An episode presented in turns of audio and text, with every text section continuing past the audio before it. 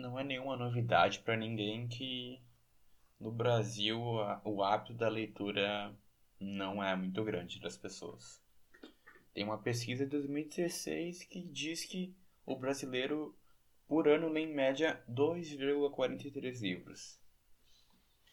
E isso até para até alguém que lê pouco é uma quantia bem bem pequena, sabe?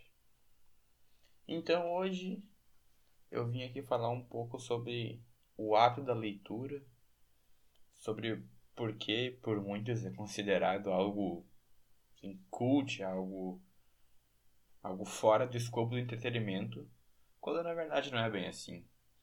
Uh, um livro, muitas vezes, assim, muitas vezes mesmo, é um simples entretenimento como um filme, uma série ou qualquer outra coisa.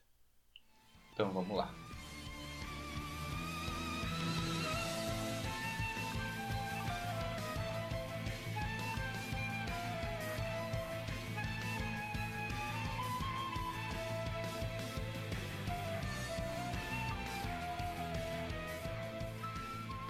Olá, pessoas que me ouvem. Eu sou Emanuel. Esse aqui é o Fontaincast, o meu podcast onde eu falo do que quiser, quando der vontade, sozinho ou acompanhado. Hoje, sozinho, eu vou falar sobre leitura, como eu disse antes. E depois disso, eu vou falar um pouco sobre o que eu tenho lido nesses últimos tempos. Que eu tava parado, tinha parado de ler tinha ficado uns anos sem ler nada praticamente. E voltei agora. Então, uh, muita gente uh, vê a leitura como algo, algo mais ligado a conhecimento, a estudo, a faculdade, colégio. Vê a leitura ligado a uma coisa mais culta, assim, sabe? e acaba se afastando desse mundo, acaba acaba achando que o livro não pode ser um bom entretenimento, sei lá, porque vai ser chato, vai ser cansativo, é ruim ler. E eu não, eu não, eu não entendo, eu acho que na verdade isso talvez seja um reflexo do nosso ensino, porque a gente é obrigado, entre aspas, obrigado, a gente é incentivado a ler certos clássicos brasileiros durante a escola que não, não são atrativos para gente daquela idade, Dom Casmurro, Memórias Póstumas de Brás Cubas, O Cortiço, uh, etc. Esses livros aí mais clássicos brasileiros. Tu não vai conseguir conquistar um adolescente barra criança para ler assim. Tu não vai. É, é só ver a, a minoria das pessoas lê bastante ou lê alguma quantia considerável. Porque talvez porque bom, ela é um tipo de trauma, não é exatamente um trauma, né? Isso é meio exagerado, mas ficou na cabeça que o livro é chato, o livro não, não é legal, não pode ser entretenimento. Mas livro pode sim ser um entretenimento como qualquer outro. Uh, claro que, sim, o livro está muito ligado ao aprendizado. Os livros da faculdade, seja qual faculdade você for, é, é livros, muitos livros que tem conteúdos, que tem uh, tudo, que, tudo que você precisa para seguir a carreira, para aprender e tal. Tem muito a ver também com, com livros uh, políticos, filosofia e coisas do tipo, que eu sinto que que essas áreas sempre tiveram uma proximidade a mais com os livros, quem dessas áreas pelo menos. Porque ele, os, os livros ali, diferente, por exemplo, de, exatas, são mais textos, são mais interpretação, são algo que foge, não, não é algo exato, entende?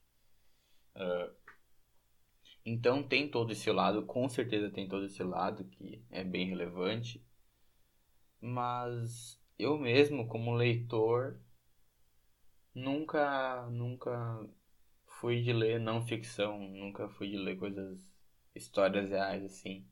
Se eu olhar aqui para minha estante, para os livros que eu tenho, é ficção, seja ficção fantástica, seja ficção científica. É, são todas histórias que eu li porque eu queria me entreter. Que eu gosto de ler essas histórias. Eu comecei a leitura na escola e não porque. Uh, causa dos livros que fazem a gente ler na escola. E sim porque a biblioteca da escola tinha livros infantos juvenis uh, de fantasia e de distopia. E assim eu comecei a ler, comecei a gostar de ler, peguei o hábito e assim seguiu ao longo dos anos, sabe? Uh, agora eu, eu conseguiria ler tranquilamente esses outros livros clássicos, esses livros que uh, exigem um pouco mais, que talvez não sejam tão legais, não sejam tão não não faça, não seja um entretenimento tão bom para mim, porque eu me acostumei a ler, eu peguei esse hábito e é algo que faz parte da minha vida, sabe? Só que não é assim como maioria das pessoas. As pessoas elas preferem ver o filme que é mais fácil, ver uma série. Uh, e talvez se essas pessoas fossem apresentadas para os livros uh, mais cedo na vida, se elas tivessem tido alguma experiência com algum livro legal, não seria tanto assim. Uh, porque um livro ele tem é uma experiência bem diferente tu lê lá, tu lê as palavras, tua, tua cabeça é responsável por imaginar todas as coisas. Quando faz descrição de cenários, de personagens, de poderes, de seja lá o que for, vai ser tu mesmo que vai criar, vai passar um filme na tua cabeça. Se não fazer nada além da tua própria imaginação que vai estar tá montando as imagens daquela história para ti. E e isso é uma experiência muito boa, é diferente. Uh, o livro é algo, para mim, mais imersivo que qualquer outra, outro tipo de entretenimento, sabe? O audiovisual é mais comum, para mim o livro é mais imersivo do que o audiovisual. Uh, é o momento em que eu começo a ler, eu me vejo totalmente focado lá, me vejo dentro do livro. Porque eu, eu tô lendo, eu tô formando aquela história por mim mesmo, sabe? É, é difícil de explicar, mas é diferente do que ver alguma coisa. Do que outras formas de conteúdo que normalmente tem disponível. Então, tipo, é, é triste ver que não é um hábito dos brasileiros. Uh, essa média de 2,43 livros por ano pensar entre milhares e milhares e milhares, talvez milhões, que não leem nada, quem, quem faz essa média chegar perto do 3 é as pessoas que leem muitos, muitos livros por ano. Pessoas que têm como entretenimento principal o livro. Eu não estou dizendo que dizendo que tem que ler livro, muitos livros, que, que o livro é melhor, não, não. Cada entretenimento é, é, tem um propósito, tem suas qualidades e defeitos. Mas eu tô aqui dizendo que, cara, seria bom se a gente tivesse mais leitores. Porque tu tá em contato direto com a, com a língua portuguesa. De certo modo, tu, tu, tu tá aprendendo alguma coisa, mesmo que aquela história seja o mais puro entretenimento, seja uma história, assim, sem nenhum grande significado tu tá em contato com a tua língua, sabe? Eu acho que de qualquer modo aquilo lá é cultura. É algo importante, é algo que devia ser incentivado de forma diferente desde a infância, sabe? É claro que isso é meio utópico, considerando o nosso sistema que é péssimo, né? Mas era isso que eu queria dizer, é, tipo, os livros deveriam sim ter mais espaço, eles eles deveriam ser mais lidos. Uh, que, felizmente, na sociedade brasileira, eles têm muito pouco espaço. E é, e é com uma leitura infanto-juvenil, até mesmo com uma leitura chatinha de algum, de algum livro de youtuber, É com essas coisinhas que muitos podem considerar bobas e idiotas, enfim, que tu cria um leitor, que tu cria um hábito, que tu cria alguém que que vai ler coisas coisas melhores, coisas mais importantes, mais relevantes e talvez até seguir nessa carreira de escritor, sabe? É com essas pequenas ações aí que as coisas podem podem crescer. Por isso que para mim é, seria muito importante disponibilizar livros fáceis para crianças, para adolescentes até, ao invés de clássicos brasileiros que só vão fazer eles se afastarem da leitura. Acho que era isso meu breve comentário sobre sobre o hábito da leitura e porque no Brasil ele é tão tão insignificante. E agora eu vou falar um pouco sobre o que eu tenho lido nos últimos tempos.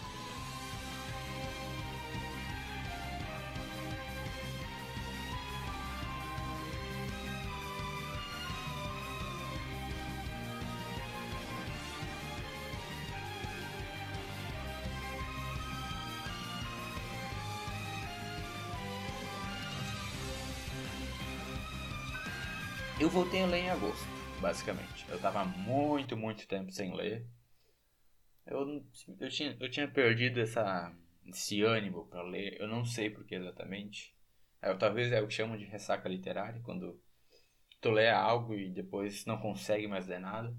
Mas eu voltei, por ajuda de uma pessoa. Então, vou falar sobre O Sonho de Eva, do autor brasileiro Chico Anes. Doutora Eva Belar, autoridade mundial em sonhos lúcidos, é informada que seu filho Joaquim, uma criança autista, desapareceu na mesma noite em que sua irmã Ana pulou do vigésimo andar de um edifício em São Paulo. Ana era a principal cientista do projeto Dream Game, um invento revolucionário que permite a pessoa jogar enquanto dorme. Eva é convidada pela Yumi a, assumir o lugar da irmã, à procura de respostas então se envolve numa trama perigosa que alcança os limites dos desejos inconscientes do ser humano.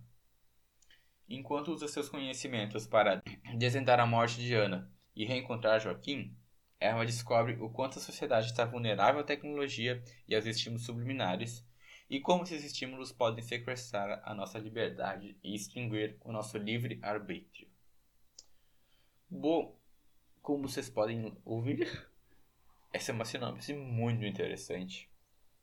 Que mexe com um tema que particularmente para mim é incrível, É realidade virtual, jogar nos sonhos. Como que seria isso, sabe? Mas, bom, mas esse livro, ele é, é a famosa boa sinopse desperdiçada. Porque apesar de, dessa premissa inicial muito boa, esse, tudo nesse livro se desenvolve muito rasamente.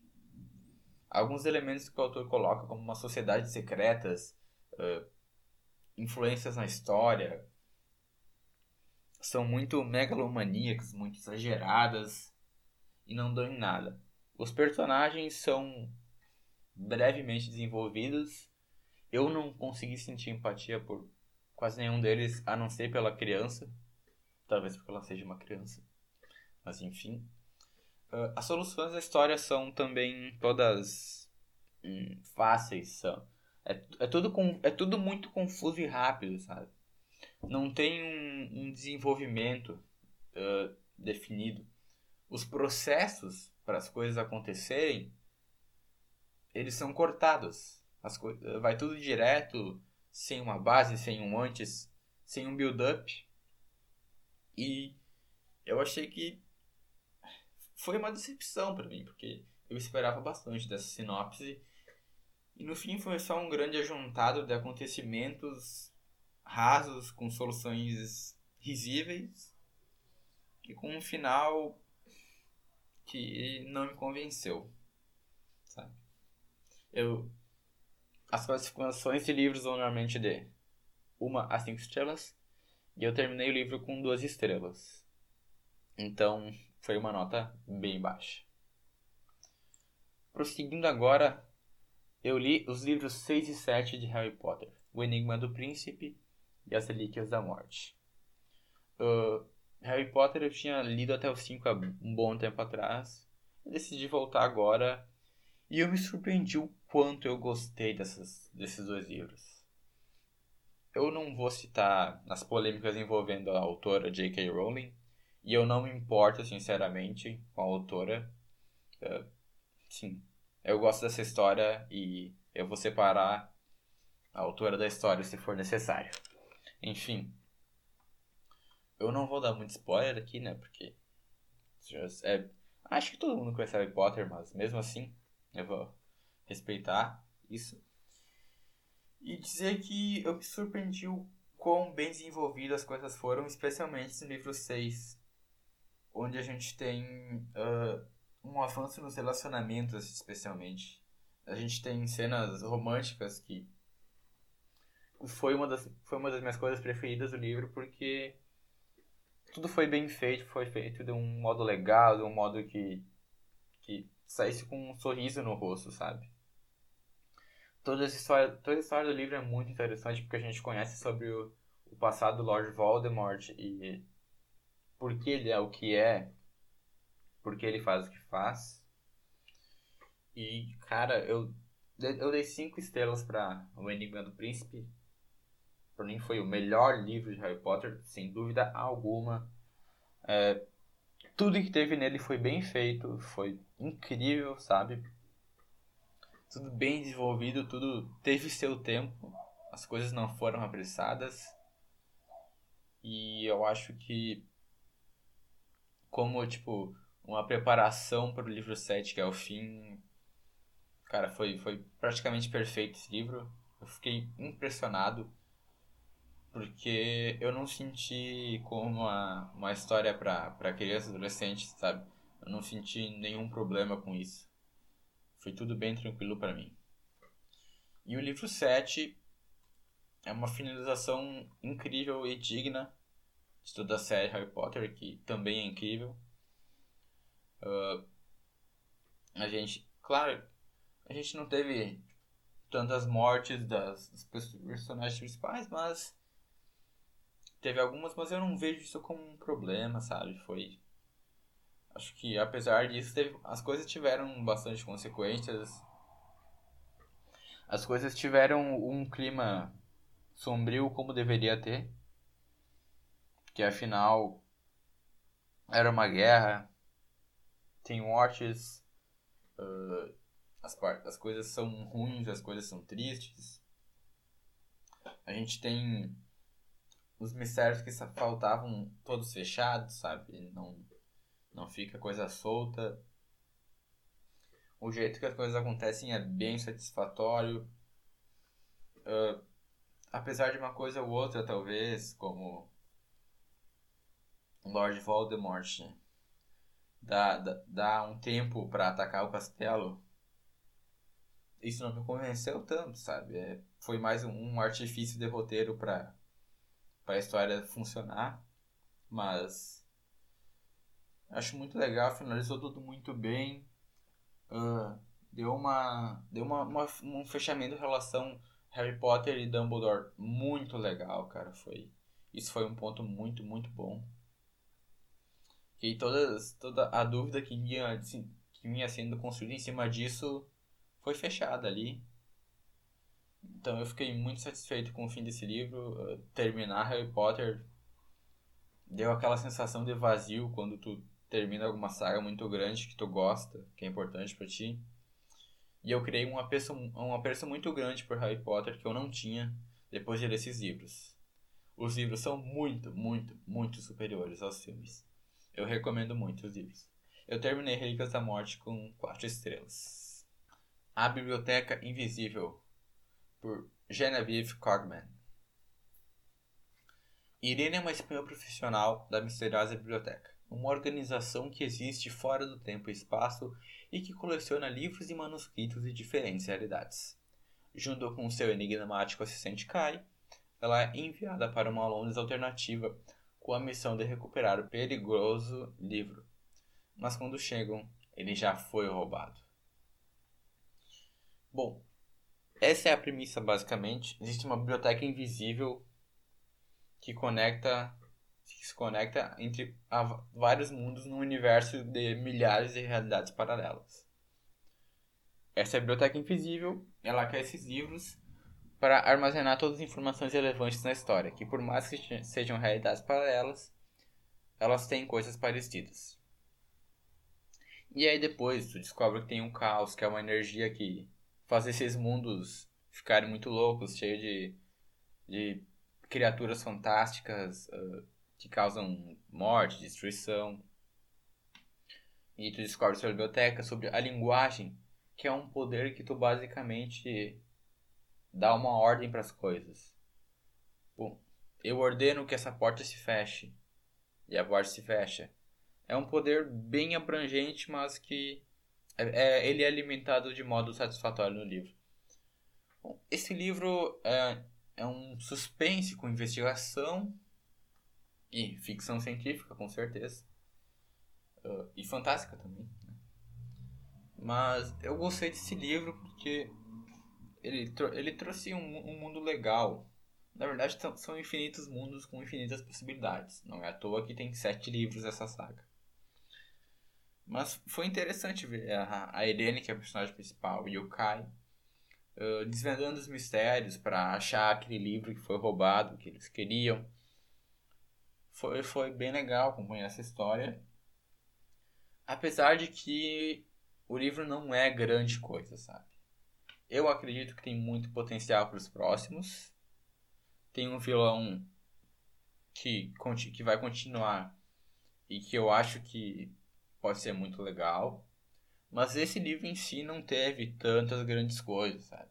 A gente foi apresentado a um dos mundos, aconteceu bastante coisa nesse mundo, conhecemos pessoas, realidades, uh, fomos foi, a gente foi apresentado a várias coisas básicas desse mundo, desses mundos para entender como funciona e talvez, possivelmente depois, isso seja mais envolvido. Então, foi um bom livro mas não foi um grande livro, assim.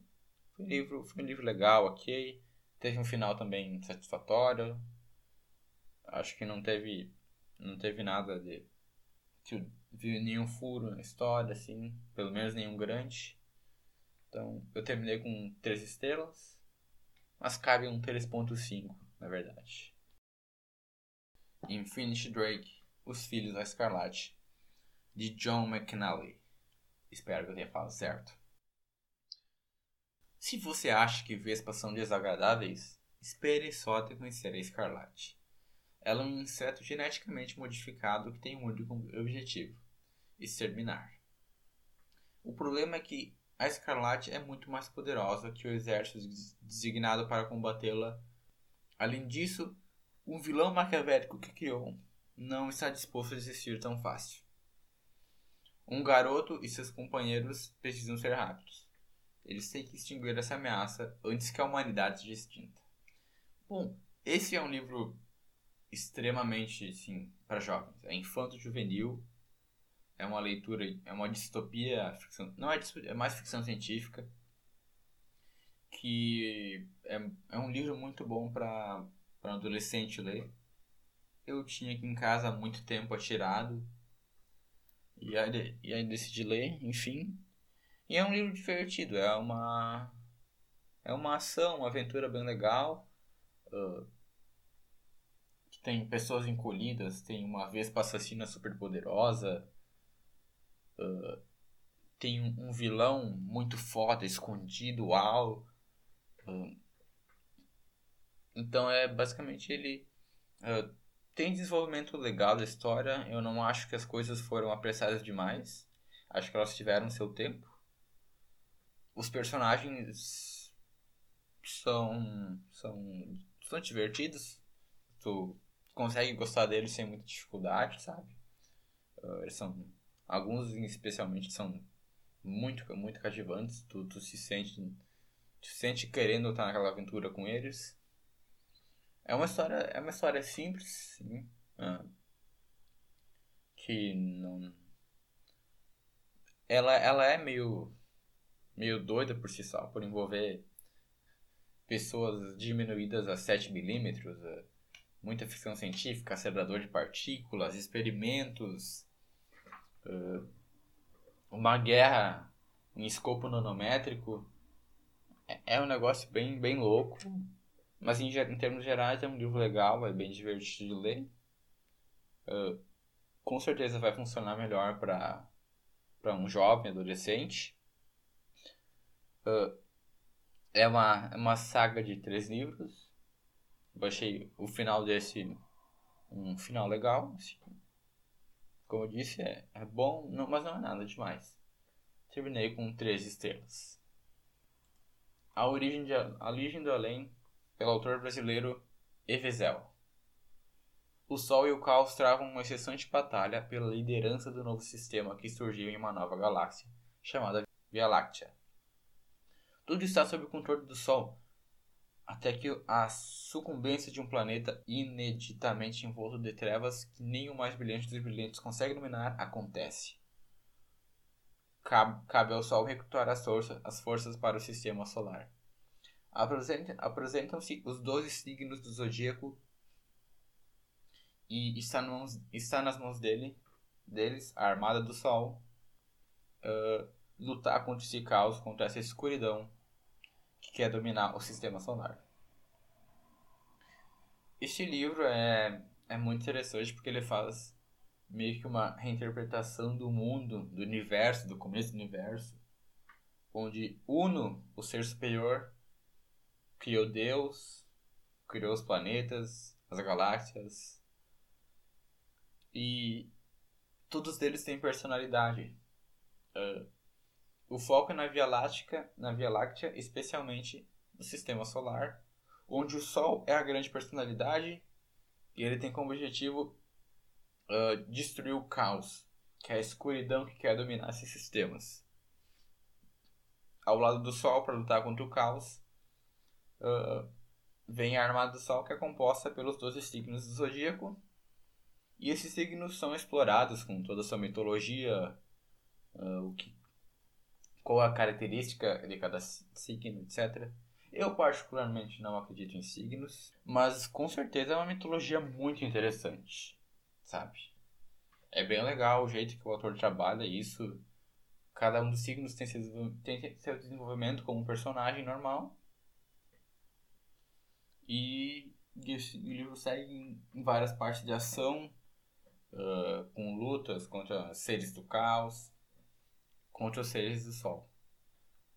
É, esse livro é, tem muitas passagens de livros de filosofia, especialmente de, de Aristóteles. Uh, eu não tenho a menor noção disso, então eu fiquei perdido em algumas partes, eu não, não consegui captar tudo que aquilo queria dizer, que eu, eu não tô não, eu não tô dentro desse mundo, sabe? Mas é bem interessante, é um livro com várias mensagens, várias, filo, várias filosofias, misticismos bem legais, é bem construído. A escrita do autor é é um português bem culto, bem certinho, assim, com, com uso de, de termos que nem sempre se usaria, a gente usaria no dia a dia. Eu achei uma série muito interessante, muito, muito criativa do autor. Uh, o final foi ótimo. Eu me surpreendi bastante com o final. Ele deu um significado bem, bem legal pro final. Eu acho que para quem gosta de signos, para quem acredita, é um prato cheio. Sim. E também, mas também para quem não gosta, para quem para quem não acredita, também é, é muito bom, é, é, é como um conhecimento a mais sobre essa mitologia, esse misticismo. Uh, eu acho que vale muito a pena ler. É de um autor brasileiro, é sempre bom a gente. Não importa a sua opinião sobre livros brasileiros, é sempre bom uh, dar um apoio e ver o que, que os autores brasileiros têm a oferecer com suas histórias. Eu terminei Origem do Além com 4 estrelas e foi uma boa surpresa. Os Segredos das Larvas, por mais uma vez um autor brasileiro, Stefano Volpe. Os Segredos das Larvas falam sobre um mundo distópico, meio que pós-apocalíptico, porque o mundo ficou sem energia por dois meses inteiros. E nisso tudo virou um caos, teve guerra, teve mortes, destruição, explosões, etc, etc. E no Brasil foi criada uma sociedade onde uh, existe uma cidade chamada Éden. Ela fica numa parte do Brasil. Essa cidade é dominada por pelos brancos, enquanto os negros foram expulsos e marginalizados nas colônias, onde eles basicamente produzem coisas e vivem na extrema pobreza. Algumas as garotas desses campos, dessas colônias, uh, elas são enviadas para metrópole como quimanes, que são basicamente escravas uh, da, compradas pelos homens brancos. O livro é, é claramente uma, uma crítica sobre racismo, sobre violência policial, sobre violência contra a mulher e tudo, tudo que tu pode ir além desses temas são coisas presentes no livro constantemente Inclusive tem partes bem pesadas e bem desconfortáveis de ler. Uh, eu gostei bastante do livro. Uh, além de ele passar essas mensagens dele de um jeito. Uh, de um jeito que ele, ele. Ele sabe bem, ele sabe bem passar essas mensagens. Ele não. Ele não tenta fomentar nenhum ódio contra ninguém. Ele. Ele só mostra como como essas coisas existem, infelizmente existem e uh, eles mostram na ficção, mas isso é bem real. E ele faz isso de um modo que eu gostei bastante. A história em si também é bem interessante. O mundo criado pelo autor é incrível. Eu achei toda, toda a construção da cidade de Eden e desse mundo muito boa. É, bem criativa, bem interessante. Uh, mas a questão é que muitas vezes a história se mostra confusa em várias partes. Ela vai, ela passa muito rápido por certos acontecimentos. Aí ou tu sente que eles não tiveram uma boa base, ou tu sente que os personagens tomaram ações do nada, sem um bom motivo por trás ou tu fica confuso, tu não entende direito o que está acontecendo. Muitas cenas são bem confusas, caóticas, e eu me senti perdido. Mas apesar desses problemas que eu encontrei no livro durante a leitura, uh, eu gostei bastante da história. Eu sei que vai ter continuação. E pelo meu interesse, pelo meu gosto bem grande por esse mundo criado, eu pretendo continuar. Ainda mais é, é novamente um autor brasileiro. E mesmo que eu não tenha gostado tanto do livro, assim, eu, eu gostei bastante, mas eu teve esses, esses, essas coisas que eu achei que podiam ser melhores. Eu acho legal, de qualquer modo, continuar lendo os autores daqui. Então era isso. Como vocês podem ver, até, até, que, até que eu li Li três, três livros de autores brasileiros, é legal. Eu não, não tinha percebido que tinham sido tantos assim, em comparação aos sete livros que mostrei. Uh, essas foram minhas pequenas reviews sobre esses livros. Falei um pouco sobre o hábito de leitura. Espero que vocês tenham gostado. Espero que vocês peguem algumas recomendações daqui. Se vocês discordam ou concordam comigo, em qualquer coisa dita aqui. Eu aceito críticas, sugestões, estou uh, aberto à discussão. E é isso, eu agradeço a todos pela audiência. Vou ficando por aqui, mais um episódio do podcast. Muito obrigado a todos que vêm acompanhando. Então é isso, até a próxima. Valeu!